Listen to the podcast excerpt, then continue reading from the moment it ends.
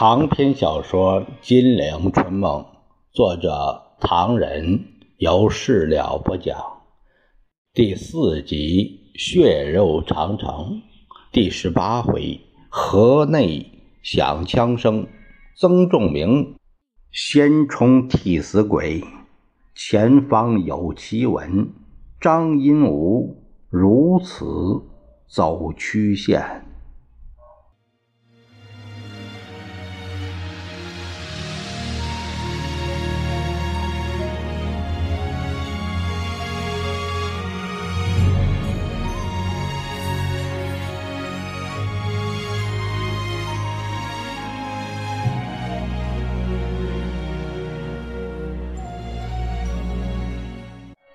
上回说到蒋介石提到了海南的情况，陈国富说：“是的。”因此，外面对海南岛之战有这么一个传说，说是日本政府识透了张伯伦、达拉蒂的忍受屈辱的本领。虽然英法都对日本提出了强硬的照会，但用强硬的行动来答复，他们一定会软下去的。在欧洲对西班牙问题如此，在远东对中国问题也可以这样做。所以，日本在十日那天侵入海南岛，就是采取行动来答复英法的强硬照会。同时，日方虽然在口头上声明绝不参加中日问题的国际会议，但他在暗中进行的很积极。日本之所以起未答复英美法的。召会原因在此，因此日本在这个时候进攻海南岛，乃是为将来在国际会议中造成既成事实。蒋介石拍着桌子：“呃，没有海军，海南岛只好让他丢了。不过听说共产党又在那里成立什么是是什么？”陈布雷见他讲不出来，带他说：“在海南岛成立了。”琼崖游击纵队，你们瞧，呃，我们十一个地方，日本人就占一个地方，共产党就开展一个地方，这样的实在太可恶。现在摆在我面前的，只有赶快把战争结束。战争一天不结束，共产党便一天不灭亡。但结束战争，我绝对不允许汪精卫在中间装模作样。散会后，他把戴笠找来。准备好了吧？马上跟我出发。他们已经去了。蒋介石精神一振。他们查出来没有？汪精卫住在河内什么地方？河内高朗街二十七号。其余的人呢？据他们报告说，只有汪精卫同曾仲明两家住在那儿。他们两个人白天不出门，晚上才出来溜溜。蒋介石狞笑着：“呃，没有看错吧？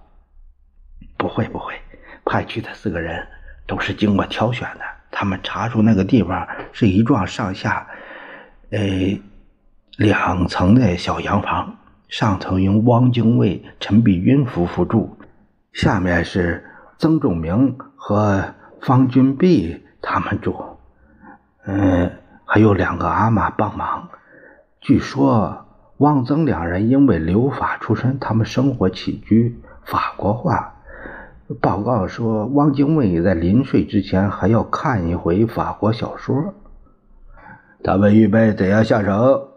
比如说，汪精卫名气不小，和那地方对他没有一点保障吗？还有日本领事方面对他的安全，呃，一点不过问吗？这个。戴笠沉吟了说：“哎，这个不要紧。这四个人如果没有把握，他不敢随便动手。据报告说，河内地方小，人口又少，所以调查汪精卫的下落很快就查到了。查到之后，他们发现汪精卫门禁森严，有人去看他，要经过老妈子仔细盘问，必要时陈璧君还亲自下楼盘问。却说三月二十日的河内。”已经是大热天了。汪精卫同曾仲明穿了件衬衫，平时常常在傍晚散步。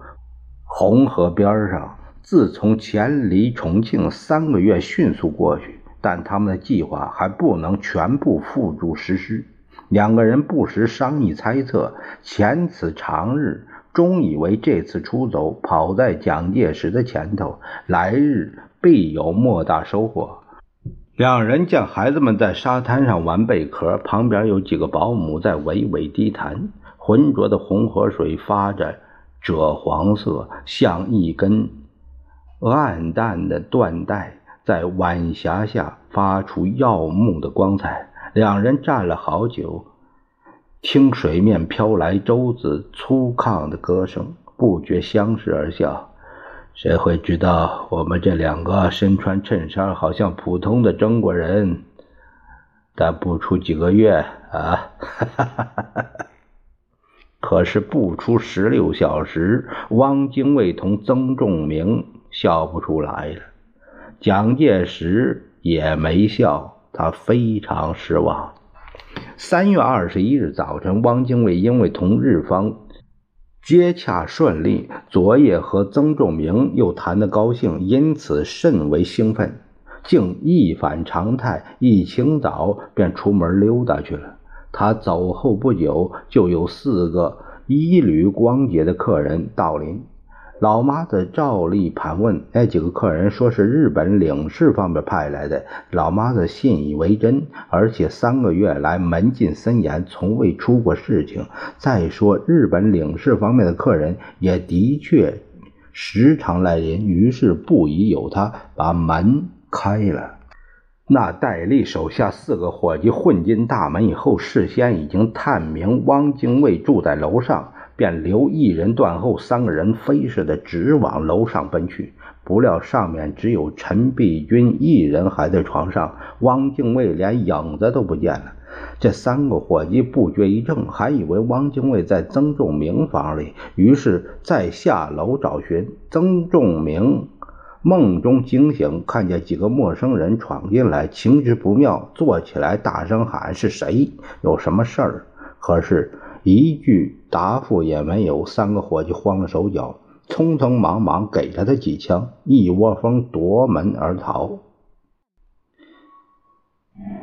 却说枪声中，左邻右舍知道出了事儿，把高朗街二十七号围了个水泄不通。汪精卫在外闻讯大惊，连忙飞奔回狱，只见那替死鬼曾仲明。已经直僵僵地躺在血泊里，方君碧在尸体旁哭了个昏厥过去。曾仲明就这样完了。戴笠接报大喜，再看电文语气，又不觉得狐疑起来。电文中并未交代清旨，只说事已办妥，即日返川。可是当夜听河内广播，打死的是曾仲明，而并非汪精卫。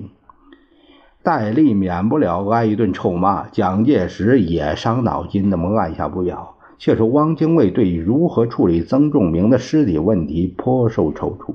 眼见蒋介石下这毒手，自己可不能再抛头露面了，只得照例向河内日本领事馆求助。由日本领事通知越南总督府，派警探出来照料，同时缉访凶手。汪精卫少了个亲信跟随，又怕老蒋还不放过他，终日凄凄惶惶，如丧家之犬，不敢留在家里，化妆成一个普通人，穿一套河内土布衣裳，悄悄地架了一条船，在河中装垂钓模样。日本方面有什么事情，便派人扔个纸团给他。最后，日方派出。全养舰出来保护，搬过家，这才慢慢的安定下来。从此，汪精卫正面同蒋介石在议和方面竞争，同蒋争夺投降领导权。汉奸汪精卫在民国二十八年，也就是一九三九年十二月十八日，自渝出走。同月。二十九日，在河内发出唁电。民国二十九年元旦，蒋介石只予以开除党籍处分。国内外同胞分表不满。群情愤慨。可是蒋介石既不做进一步打算，恨汪入骨的文武官员、一干民众也只能干瞪眼儿。民国二十九年四月一日，汪逆为了增加声势，把南京沦陷前国民党政府在汉口中央银行楼上召开的国防最高会议第五十四次会议常务那全部记录，在香港《华南日报》发表了，全国上下大哗。蒋介石十分惊慌，这混蛋说些什么？他杜门谢客。在黄山官邸召开紧急会议，陈布雷说：“他把徐墨关于陶德曼大使调停合议的报告一字不落的公布了。”蒋介石恨恨地说：“这份记录怎么会落到他手里？”陈果夫道。当时委座没有出席，汪精卫以副主席身份主持这次国防最高会议，曾仲明做记录，所以，所以他他在香港报上说些什么？他说中央心里想想和，嘴里不敢言和，但他心口如一，乃为国家民族着想。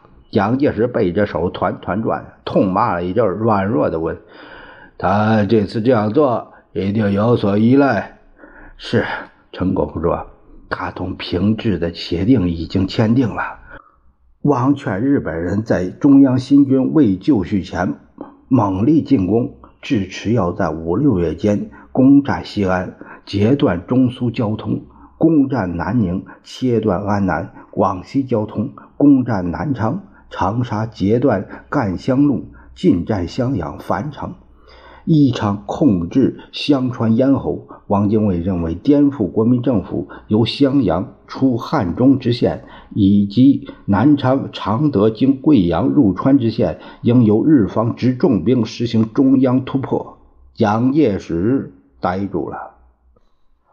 汪精卫说：“日本在达成上项的任务以后，他亲自主持策动导蒋反共战争，有发动二十个师以上的把握。为达到上述的两项任务，日方应该每月给汪活动费三百万元。高宗武同平治屡次接洽，已收到日方付款两次，共四百万，并且议定汪上台以后的先决条件九项。”在一阵可怕的沉默之后，蒋介石突然狼嚎似的，一个劲儿的大叫大嚷，人们只得一旁恭听，也不知道他在说些什么。半晌，蒋气的坐下来，喘着粗气。陈立夫起立，他问：“报告委座，外面队伍。”委座宽宏大量，只是开除汪逆党籍一点，认为太客气。现在趁此机会，我们可否明令通缉？不不不！蒋介石透过气来，他惨笑了一声：“ 唉，啊，还是不想正面同他争吵，慢慢来，慢慢来。”接着便把戴笠找来，如此这般吩咐了一番。戴笠辞去，他再问陈布雷：“侍从室内有谁可以独当一面，不会出毛病的？”陈布雷战战兢兢：“我委座有什么任务？到香港去。”陈布雷明白了这是怎么回事儿帮着蒋介石连日布置反击汪精卫。这当冯玉祥求见，这位盟兄不能不见。蒋介石只得问。大哥有何见教？还不是为了汪精卫？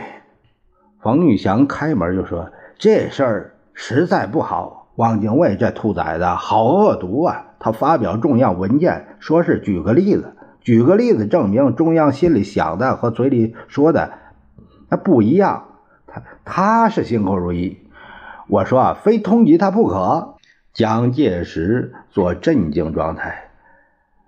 欧志老出面骂过他了，我们自有主意，不必同他计较。方玉祥叹了一口气：“嘿吴志老的近义解也不高明，反而授人以柄。”呃，蒋介石暗吃一惊，心想吴志辉出面骂汪，乃是他的主意，怎么会不高明啊？方玉祥解释说：“吴志老说，当时德大使调停的经过和外交的秘密，到如今敌人尚不敢借此宣传。那即陶大使也未便在外宣露这一些。王氏隐隐与主和者，不是他一人。”就将国防最高会议记录披露，这就是泄露外交军事秘密，律有明刑。这样做法不是反过来更加证明中央这一段不光荣的秘密欲盖弥彰吗？呃，呃，呃，蒋介石咬咬牙，呃，呃，呃，我说。冯玉祥掏出一张报纸来，你看看这篇文章说的还差不多。他说：“王逆燕电，党中央只予除籍撤职处分，并没有发动国法，对于附和之人也未查究，以至于令彼等逍遥法外，继续进行其这么大的阴谋，实为姑息养奸，过于优容。”我说这“姑息养奸”四个字值得我们警惕。蒋介石不作声，眼珠突出，怔怔地望着那几行字。冯玉祥在提醒他：“我们通缉他不能再缓，否则又要给人家说‘姑息养奸’了。”蒋介石夺了一阵，哭丧着脸：“你的意思我知道，让我想想，再考虑考虑。”冯玉祥双手往膝上一撑。他站了起来，我来见你就是为这个，没别的，我走了。不过你要知道，燕电已经引起老百姓的愤慨。举一个例子，不用问，海内外同胞都看不过的。冯玉祥走了没多久，果然南阳的华侨朝镇祖国难民总会的电报夹在一大堆逃亡文件中送来了。蒋介石皱着眉头听陈布雷念叨。汪精卫叛国求和，罪情重大，使古来奸贼所未有。汪与党羽因中央宽假，得以脱身离境，显为中央必能严令通缉，以正典刑，不宜革除党籍，未及国法。此而不诛，何以立众？今日前方将士浴血挥戈，后方民众卧薪尝胆，战区受难同胞无虑数千万，而独容汪贼逍遥法外。不读了，不读了。蒋介石大步迈到了庭院。他止步高坡，凝视着衣带似的长江。一头苍鹰见有人来，从树梢扑啦啦的振翅高飞，倒把蒋介石惊醒了。他连忙俯视山路。不久前，汪精卫曾坐在轿子里，在他面前经过。现在抓他、杀他都来不及了。苍鹰一飞冲天，还得下地觅食。汪精卫比苍鹰更狠、更狡诈，他不再回到蒋介石统治的土地上觅食了。蒋介石感到一阵恐惧，万一他计划成功了，日本兵席卷整个中国，到那会儿，蒋介石咬着牙龈，决心同汪精卫竞争。你们都该记得。蒋介石把亲信召进来了。我是不主张打的，后来没办法，非打不可，也只得打了。看看现在成何局面？战争初期时，我在庐山训练团说过，希望在抗日战争中削弱共产党的力量五分之二。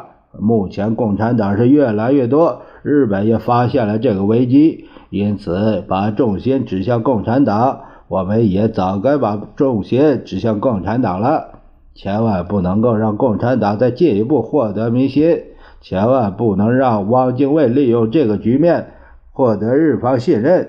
我们要在剿共方面同日方有所配合，让日方对我们有信心。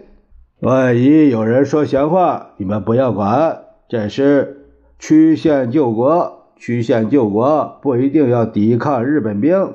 但是不能不消灭八路军和新四军。戴笠问：“那对于联络方面，你们同日本各方面取得联络好了，不过不必由我批示，一切我知道不知道。记住，我有几句口号，你们遵照我的口号去做。你有废话，不吃话。”你有亡于日，不亡于共。日可以不抗，共不可以不打。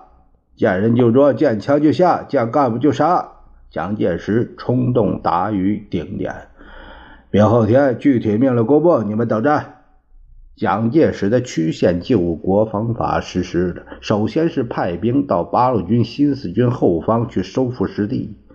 张荫吴部奉命袭击冀中深陷八路军后方，残杀八路军干部四百余人。孔贺宠部等奉命袭击新四军后方，残杀平江新四军通讯员全体人员。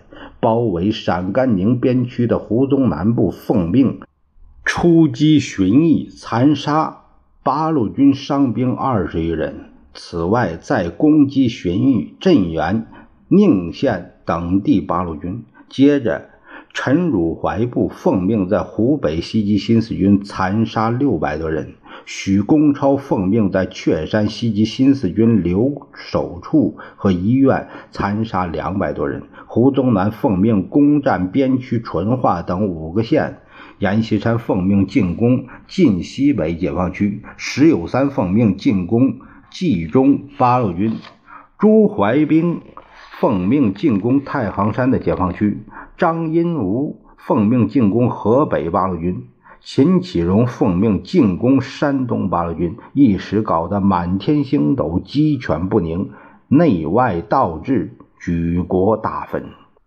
蒋介石于是感到不够和不便，如果。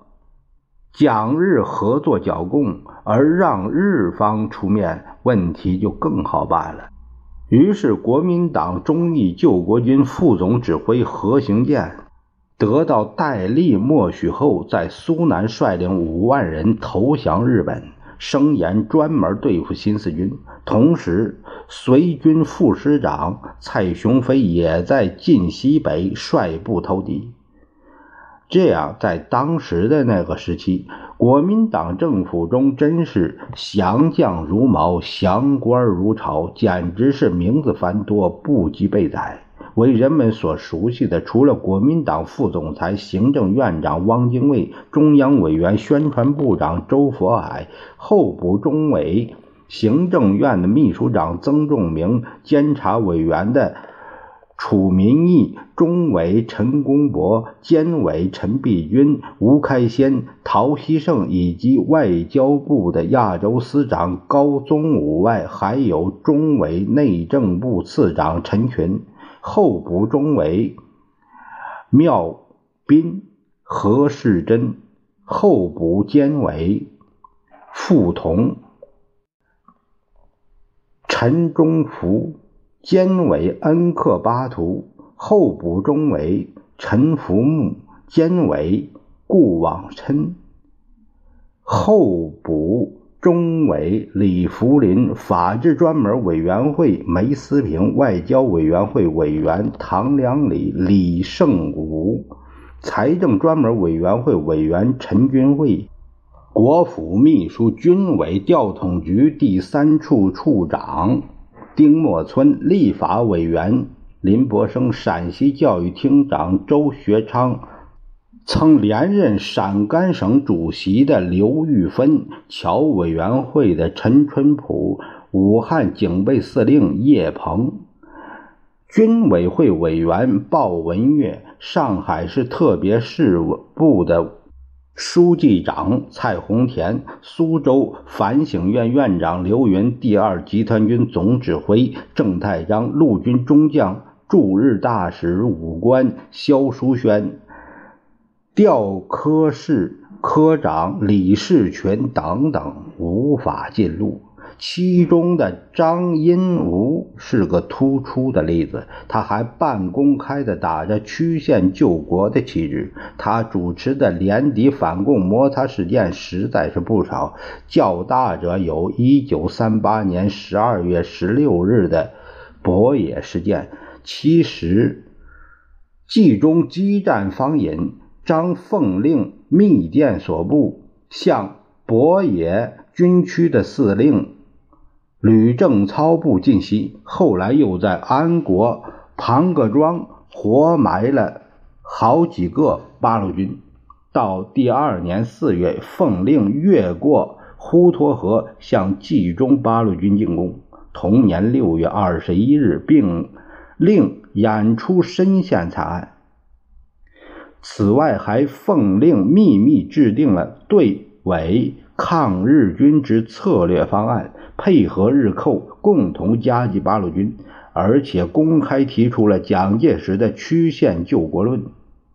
这个办法不单在他部下流行，如他所部的韩祖光给某部信中写道：“克本旅已受环境逼迫，本人于今日率领一部暂驻大资乡，已于吴团中取得联络。”其贵部于可能范围内与 B 部密切联系，并起于石头庄。黄协军李副旅长、刘团长也取得相当联络。张银武还替汪精卫辩护。汪精卫不是汉奸，是曲线救国。之后为华北著名汉奸柴恩坡辩护，上书蒋介石说：“委员长军舰。”柴恩坡为保存实力及实行曲线救国计，已与日方接洽，被委为冀中剿匪总司令，名虽投敌，实际上仍为本党做抗建工作。似时机成熟，定率部反正，与日寇以重大打击也。同时，张致函军政部长何应钦，此为。柴恩坡也做了相同的辩护，一时曲线救国甚为风行。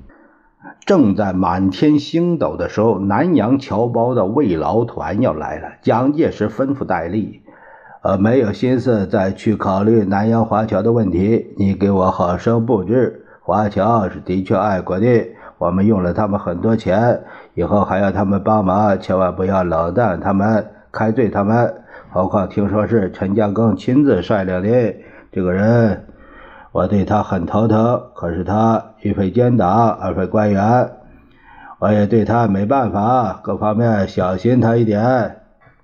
戴笠说：“呃，据新加坡总领事高凌白他说，本来是个慰劳团，陈嘉庚是不打算参加的。”高凌白曾经问过他，他说他有三个原因不能回国：一是不懂国语，二是年老怕寒，三是腰酸腿痛不能久坐。高凌白便毛遂自荐，说：“您老先生既不能去，那我带您到重庆一行吧。”高凌柏说：“陈嘉庚一向不放心他，呃，听他说要做代表，他便自己来了。”蒋介石觉得好笑，所以陈嘉庚的为人可以看到，你要万分小心这个慰劳团的任何言行举动，随时报告，不可马虎。如果让他搞些什么，我可不答应。是，戴笠说。又据高凌柏说，这个慰劳团在南阳筹备的时候，我们已经想尽办法不让他们成行，可是不行。他们到底还动身了，所以委员长的处理真是好。委员长知道他们要来了，便给他去了个电报，要他们一定在三月里到，以便参加四月一号的参政会。不过听说陈嘉庚还要到延安走一走，那怎么成？蒋介石很不高兴，这个陈嘉庚太多事，千万不能放他去，我好生安排。陈嘉庚等一行华侨回国慰劳团，一路上舟车劳顿，交通困难，终于在三月二十六日到达重庆。蒋介石决定在二十八日上午召见，把他们安顿在嘉陵招待所里，从新加坡赶回重庆的高凌柏非常紧张，一再强调陈嘉庚是个共产党。可是整个重庆打听调查遍了，没有一个人同意这个看法。不过一致认为陈嘉庚脾气是耿直一点只要蒋介石好生招待，他不满意蒋的看法可能会改变。同时，再把延安说的那个一点陈嘉庚便不会到延安去了。蒋介石便朝这个方向去做。他命令文武官员，为了华侨的投资与侨汇，为了同延安竞争，为了国际视听，对陈嘉庚一行要特别招待与恭敬。这正是如此恭敬，敬谢不敏。